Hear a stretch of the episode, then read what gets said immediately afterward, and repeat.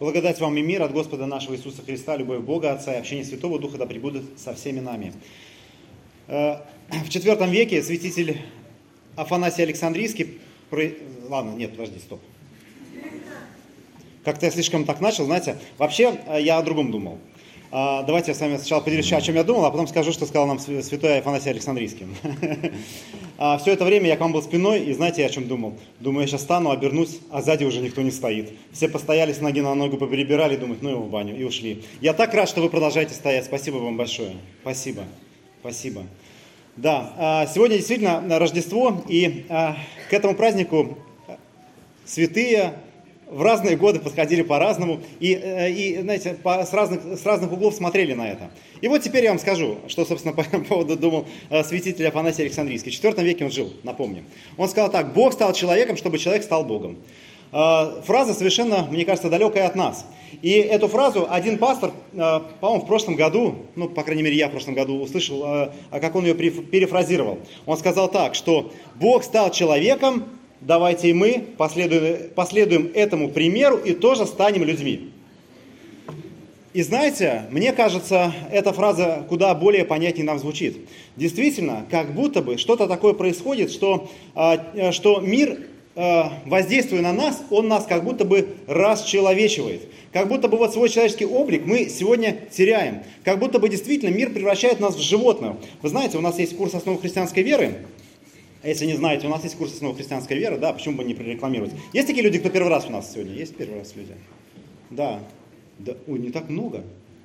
А вы что, все ходите к нам в церковь, что ли? А что я вас другие дни не вижу? Не, серьезно? Первый раз на богослужении сегодня, давайте так. Мы и очень хотим зажечь свечи. Это потерпите. Это до конца нужно, да, да, да, да. А, кто сказал Чехов, да, если висит ведро, э, ведро, если ружье, оно однажды выстрелит. Свечи мы однажды зажжем, не переживайте. Да, что-то мало новых людей, но тем не менее, ладно, у нас есть курс новой христианской веры, и вы знаете, какой, какая больше всего заповеди людей цепляет и прямо вызывает вот так, ну, а, прямо отторжение. Заповедь не прелюбодействия.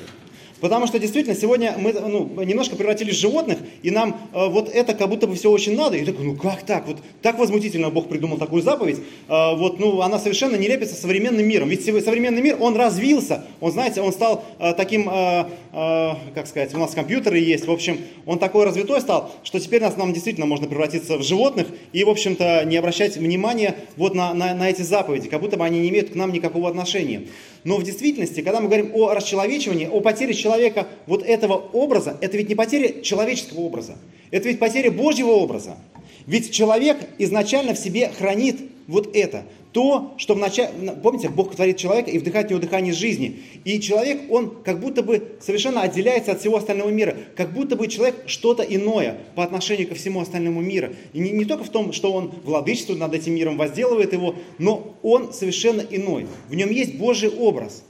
Бог творит человека по своему образу и подобию. И все мы носители этого образа и подобия. И всякий раз, когда мы говорим, что вот мы потеряли человеческое лицо, мы расчеловечиваемся. На самом деле не человеческое лицо мы теряем, а мы теряем Божье лицо. Потому что человек это и есть вот этот симбиоз, вот это вместе.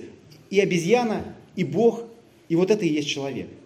Но давайте действительно подумаем о вот этой фразе, которая была сказана в IV веке, ведь Господь приходит, чтобы мы переставали быть обезьянами а чтобы мы стали немножко Богом. И рождественский праздник нам об этом напоминает. Напоминает о том, кто мы есть. Потому что он ведь проделывает тот же самый путь, но наоборот. К этому я чуть-чуть э, позже вернусь. Но сейчас я хотел вам прочитать из книги «Бытие» с пятой главы, как описано в, в этот момент. Смотрите, вот родословие а, а, Адама, когда Бог сотворил человека по образу Божьему, создал его. Это мы уже знаем, что человек сотворил по образу Божьему. Смотрите дальше. Мужчину и женщину сотворил их и благословил их, и нарек им имя человек в день сотворения их. Мне кажется, это тоже очень важно. Потому что человеком называется не Адам и Ева а по отдельности, а вот Адам и Ева вместе. Вот это человек. Как будто бы Бог, а ведь Адам и Ева это тогда все человечество. Как будто бы человек это не каждый из нас по отдельности, а это все мы вместе. Все мы вместе человек. Вот и представляете, насколько мы друг от друга зависим.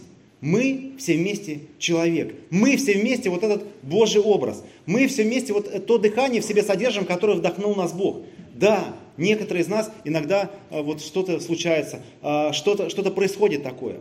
Но грехопадение, оно как бы, у человека этот образ отнимает. Как будто бы грехопадение, оно вырывает большую пропасть между Богом и человеком, настолько большую, что из-за этой пропасти Бога не видно. Он где-то там, вообще на друг, не то что на другом берегу, где-то там, вообще в невидимой зоне, где-то вообще непонятно где. И все это время люди ждут, когда Бог придет. И ведь, если мы прочитаем следующий стих, смотрите, Адам жил 130 лет, но это так для справки, и родил сына, и дальше по подобию своему, по образу своему. Сын Адама уже не рождается по Божьему образу, а рождается по образу а, самого Адама. А, что так, а, а в чем разница между тем Адамом до грехопадения и другим Адамом после грехопадения? А в том-то и дело, что Адам уже несет другой образ, свой, вот этот самый человеческий, который содержит в себе не только божественное, но и грех, который вошел в человека. То есть э, то, что разрывает отношения между человеком и Богом. И это передается дальше. И ведь если так подумать о человеческой жизни, из чего она состоит? Мы все рождаемся в этот мир, потом болеем, там, на работу ходим, потом умираем. И вот такое ощущение, что ну, какая-то безнадега. И вы знаете, в последнее время я разговаривал с разными людьми, с нашими прихожанами, с теми, кто собирается быть нашими прихожанами, и почему-то все чаще и чаще я слышу слово суицид. То есть люди как бы действительно, они ну, теряют вот это как бы, понимание вообще, зачем жить. И это действительно меня пугает. Особенно пугает сейчас в Рождество, когда везде в воздухе витает вот эта идея, что сейчас все изменится, сейчас все будет по-новому. Знаете, это же каждый год одно и то же повторяется. Ничего нового не будет, не переживайте. По крайней мере, а, вот э, как бы, ну, глобально ничего нового не, вот, ну, не произойдет. Нам хочется, чтобы произошло. Чтобы пришло, пришел что-то, кто-то, кто разберется и победит там все войны, все коронавирус, всех приведет к миру. В общем, или уже коронавирус никого не волнует. Это было в прошлом году. Да, это уже побеждено. Одной проблемой меньше. Но проблемы остаются. И вот сами вот эти куранты, 12 раз, которые бьют, этот, это, эти вопросы не решают. Вот это мгновение перехода из одного года в другой, это вообще не решают. И не решится. Но людям внушают эту надежду. Внушают. Врут. Нет никакой надежды в этом. И не надо там это искать. И сегодня время, я слышал э, по радио, что вот это рождественское новогоднее время, это действительно время, когда люди чаще кончают своей жизнью, чем в другое время. Почему? Потому что они ждут надежды из этой пустоты. Не надо оттуда ждать. Оттуда реально нету надежды. Но наша как бы тяжесть человеческой жизни в этом и заключается. Что вся она, по сути, страдание. Есть целая религия по этому поводу родилась, буддизм называется, знаете. Там же, ну, иде, идея, и это правда. Вот так, если э, как бы посмотреть, действительно, вся наша жизнь страдание. И как из этого страдания выйти? И непонятно. И э, вот даже если почитать э, размышления в Священном Писании, как о человеке, смотрите, вы, которые не знаете, что случится завтра, ибо что такое жизнь ваша? Мы такие, да, что такое жизнь наша? Вот нам отвечают, пар являющаяся на мгновение, а потом исчезающая. Вот что такое наша жизнь. Вы видели пар? И все, и нету. И вот это наша жизнь. И действительно, если так подумать, мы, конечно, своей жизни придаем большое значение, но вот так если подумать, а действительно, а что останется а, а, в, в этой жизни? Вот слово пар, знаете, как оно звучит на иврите? Авель. Вы знаете это имя? Авель. Это, это второй сын Адама и Евы. Они, ведь э, что сказал Бог э, змею, вражду положу между тобою, между женою, мы же себя считали, да, между семенем твоим и семенем ее. Оно будет поражать тебя в голову, а ты будешь жалить его в пету. То есть от семени жены родится тот, кто положит конец дьяволу. И рождается первый сын, его зовут Каин. И э, Адам и Ева понимают, что, кажись, э, что-то не работает. Не родился тот, э, потому, потому что Ева дальше говорит, приобрела человека от Господа. Она надеется, что вот это тот, кто положит конец дьяволу. Но этого не происходит. И во втором сыне они уже этого надежды не видят. Они называют его этим словом Авель, пар, как мы прочитали сейчас в Писании. И каждый из нас этот Авель. Каждый из нас этот пар. И вот грехопадение дальше дает свои плоды. Каин Авеля убивает. Нам кажется, что вот это зло само по себе, но это не зло. Это лишь проявление этого зла. Мы сегодня включаем телевизор, видим проявление этого зла, и нам кажется, что это зло само по себе. Это вообще не зло. Зло, оно куда глубже. Зло – это наша вражда против Бога, с которой мы ходим до сих пор. И дальше это уже проявление. Оно уже ну, как-то в этом мире реализуется. Так или иначе, обязательно найдется реализация этого зла. И э, знаете, когда читаешь Ветхий Завет, э, там э, как бы Господь воинами э, людям напоминает о том, что они потеряли главное. Вот это, они как бы себя поставили на пьедестал выше Бога. И потом э, это понимание вдруг возвращается. А что ж такое происходит? Смотрите, как еще написано про человеческую жизнь. Ибо вся, всякая плоть, это тоже про наш, как трава, и всякая слава человеческая, как цвет на траве. Засохла трава, и цвет ее опал. Но Слово Господне пребывает вовек, а это есть то Слово, которое вам проповедано. Человеческая жизнь как трава. Была, нету. Цвет, э, как бы человеческая слава как цвет. Вот была зеленая трава, стала серая. Но есть что-то вечное в этом мире. Это Божье Слово, которое пребывает вовек. Я, вы знаете, сидел, помимо того, что я думал о том, как там сзади дела происходят, я и другие мысли думал. Вы, кстати, вот когда на богослужение приходите, у вас получается вот какие-то духовные мысли думать? Вот у меня не всегда, иногда вот какие-то такие посторонние, но... Так, а теперь я забыл, что я думал.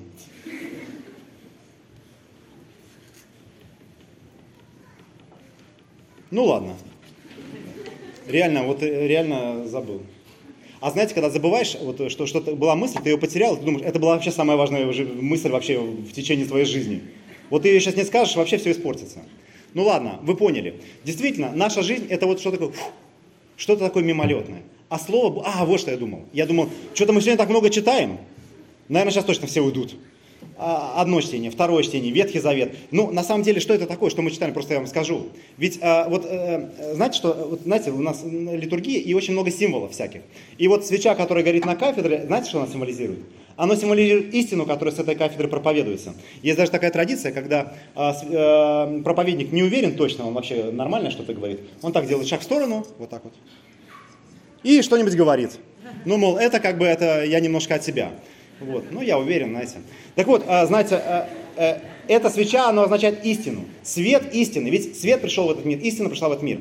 И дальше, смотрите, вот этот свет, он зажигался, э, читал, читалось, э, читался отрывок из Ветхого Завета. Ведь что имели люди до Христа? Они имели вот, э, вот эти пророчества. И вот этот свет зажигался, и несся туда, и зажигалась еще одна свеча. И света становилось все больше и больше. Будет еще больше, не переживайте, мы зажжем эти свечи, которые у вас в руках. А, и это самое, вот этот цвет, он символизирует тот цвет, который люди имели. Свет о Мессии, о Христе. О том, что однажды вот эта наша человечность, она будет побеждена. В смысле, о том, что действительно будет то, на что можно уповать. Что а, действительно что-то такое произойдет, не бой курантов, не Новый год никакой, но что-то такое произойдет, что в корне изменит нашу историю, что в корне изменит нашу жизнь. Я немножко напомню, э, что мы читали. Я, знаете, вот эти девять отрывков взял и выписал оттуда по одному-два слова. Смотрите, первое, семя жены. Мы об этом уже немножко сказали. Вообще это странно немножко звучит, семя жены, да? Разве бывает у жены семя? Но тем не менее, семя жены. Второе, великий народ. Это то пророчество, которое было сказано Аврааму. Великий народ. Одному человеку. Ему было сказано, что от него произойдет великий народ. Так и произошло. Дальше благословение всем народам. Вы знаете, э, мы э, тут как-то э, вот ходили, у нас такое было богослужение в среду, мы ходили, размышляли, и вот наш катехет Александр Жуматель совершенно верно заметил. А интересно, считают ли сегодня евреи, что через Авраама пришло благословение всем народам?